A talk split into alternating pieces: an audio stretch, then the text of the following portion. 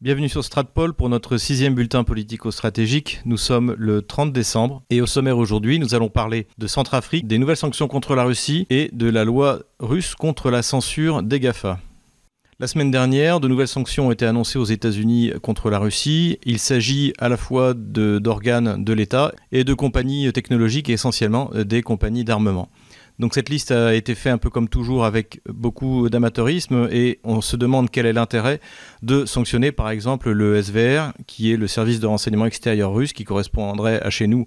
à celui de la DGSE, donc c'est celui qui envoie des, clandestins euh, partout dans le monde. Eh bien donc des sanctions ont été prises contre les dirigeants de ce service, des sanctions qui leur interdisent d'avoir des comptes aux États-Unis et euh, qui gèlent leurs actifs aux États-Unis s'ils en ont. Donc on imagine bien que le Sergei Narichkin qui dirige le SVR n'a pas de compte aux États-Unis, ni d'actifs aux États-Unis. Donc euh, on est toujours un peu dans le, dans, le symbolisme. Autre preuve d'amateurisme, c'est que dans la liste des sociétés russes qui ont été sanctionnées, il y a par exemple les avions de chasse Sukhoi, les avions sous chasse,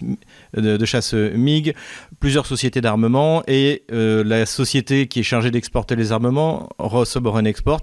et Rostec. Euh, Rostec, en fait, est le groupe qui euh, rassemble toutes ces sociétés. Toutes ces sociétés, en fait, sont des filiales de Rostec. On observe donc que cette liste a été faite par des gens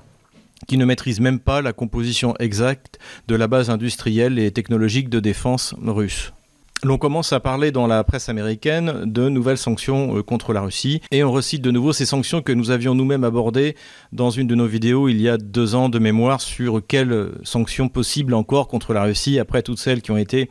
euh, euh, portées par les Occidentaux et qui n'ont non seulement abouti à rien, mais ont même permis à la Russie de faire des percées dans le domaine agroalimentaire, dans le domaine de l'aviation civile, par exemple les deux types de sanctions économico-financières qui ont été annoncées sont celles qui portent sur euh, les bons du Trésor russe, donc interdire la vente des bons du Trésor russe, et l'interdiction pour la Russie d'utiliser euh, le système SWIFT, donc qui est un système euh, basé en Belgique mais fondamentalement contrôlé par les États-Unis, qui permet eh les transferts internationaux en dollars. Dans notre vidéo donc sur cette question que, je vous recommande, qui est toujours d'actualité, nous avions expliqué pourquoi c'était difficile et, pourquoi d'ailleurs le gouvernement américain était contre, parce que les bons du trésor russe sont parmi les plus rentables et les clients des fonds d'investissement américains qui veulent absolument en acheter, eh bien iront les acheter à Singapour ou à Hong Kong plutôt que de les acheter justement dans ces fonds euh, d'investissement américains. Quant au retrait du SWIFT, comme nous l'avions évoqué également dans notre vidéo, les Chinois avec le CIPS et les Russes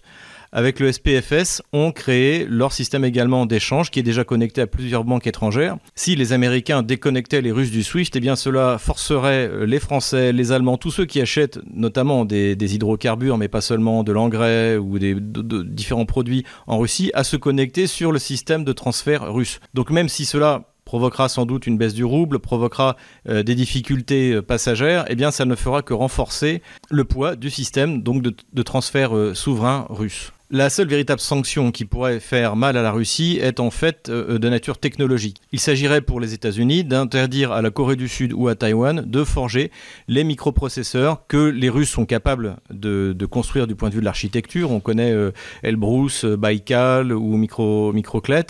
Même si la Russie est capable de concevoir elle-même ces microprocesseurs, en revanche,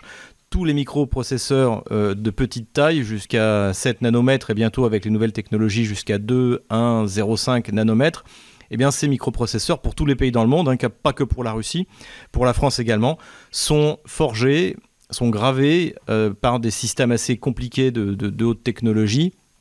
à Taïwan et en Corée du Sud. La Chine, qui subit déjà de telles sanctions, a investi énormément d'argent pour essayer de rattraper son retard justement au niveau de la, gravure de ces microprocesseurs. La Russie aussi, on a entendu parler de gros investissements, mais cela dit, aujourd'hui la Russie grave à 65 nanomètres comme la France, et donc on est loin de ce que peuvent faire euh, ces deux dragons asiatiques. Donc ces sanctions, si elles étaient suivies par la Corée du Sud et Taïwan, pourraient réellement déranger le développement russe. On se souvient que le fait qu'en 2013 les États-Unis avaient interdit la vente de systèmes électroniques de très haute technologie capables de résister aux radiations avait retardé le déploiement des nouvelles générations de satellites GLONASS, donc le, GLONASS et le, GPS russe. Et d'ailleurs, la Russie vient enfin d'envoyer cette nouvelle génération de satellites, d'envoyer son premier satellite. Cela lui aura donc coûté 7 ans de retard. La Russie a renforcé sa présence en République centrafricaine suite à la reprise de la guérilla dans le nord du pays. Cela s'est traduit, d'après l'agence russe RIA Novosti, par l'envoi de 300 conseillers militaires supplémentaires et euh, de la livraison de blindés euh, très légers BRDM-2. Donc on rappelle que tout ça s'inscrit dans la nouvelle politique africaine de la Russie, qui a été notamment exposée lors du forum Russe-Afrique à Sochi à l'automne 2019 et il s'agit pour la Russie non seulement eh bien, de mettre un pied sur ce continent qui euh, peut receler des ressources intéressantes, mais en même temps de se faire une nouvelle clientèle dans le cadre de l'Assemblée générale de l'ONU, où même si les résolutions ne sont pas euh, contraignantes, eh bien, c'est jamais très bon pour la Russie d'avoir une résolution où on explique qu'elle enfreint les droits de l'homme en Crimée, etc., etc. Ces résolutions sont prises parce que tous les pays occidentaux ont des clientèles euh, dans les petits pays, les pays pauvres, et que donc eh bien, ils obéissent aux ordres qui leur sont donnés par Washington, Paris, euh, Londres, euh, Berlin. Donc la Russie a tout intérêt justement à développer dans ce cadre eh une nouvelle clientèle qui lui permettra avec la Chine de faire face au bloc occidental. Dernier point pour finir l'année en beauté, eh Vladimir Poutine vient de signer une loi contre les GAFA pour en fait interdire la censure aux GAFA. C'est-à-dire que si par exemple euh, un contenu qui appartient à Russia Today ou un journaliste russe est censuré sur, euh, sur l'un de ces médias, ça peut être bah, justement YouTube, ça peut être Facebook, ça peut être n'importe lequel, eh bien ces GAFA verront leur accès à la Russie euh, largement limité. Donc comment est-ce que ça va s'expliquer technologiquement? La Russie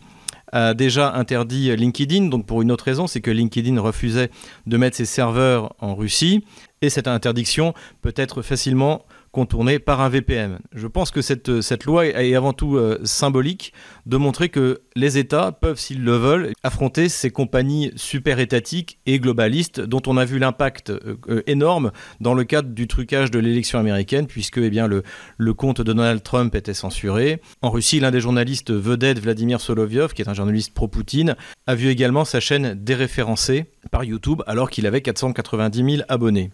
Ainsi, Vladimir Poutine nous donne en guise de cadeau de fin d'année cette loi qui pourrait devenir un modèle pour euh, les grandes puissances si elles veulent vraiment garantir la liberté d'expression dans leur pays et que ce ne soit pas des structures euh, super étatiques qui décident de ce qui doit être dit ou ne pas être dit euh, dans les différents pays. C'est tout pour ce dernier bulletin de l'année 2020.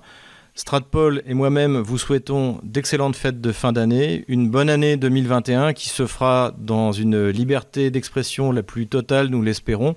et en évitant eh bien, toutes ces folies qui ont été liées au Covid pendant toute l'année 2020. Si ce contenu vous a plu, n'hésitez pas à faire un don. Comme d'habitude, il y a non seulement notre compte PayPal, mais nous avons ouvert, faisant suite aux suggestions de certains de nos auditeurs que nous remercions, à la fois compte Patreon pour ceux qui veulent financer sur une base régulière, même avec des petites sommes, ou par exemple ceux qui ont particulièrement apprécié une vidéo peuvent aller sur notre compte Tipeee. Donc tout cela est en description de cette vidéo. Encore une fois, bonne année 2021 et à l'année prochaine.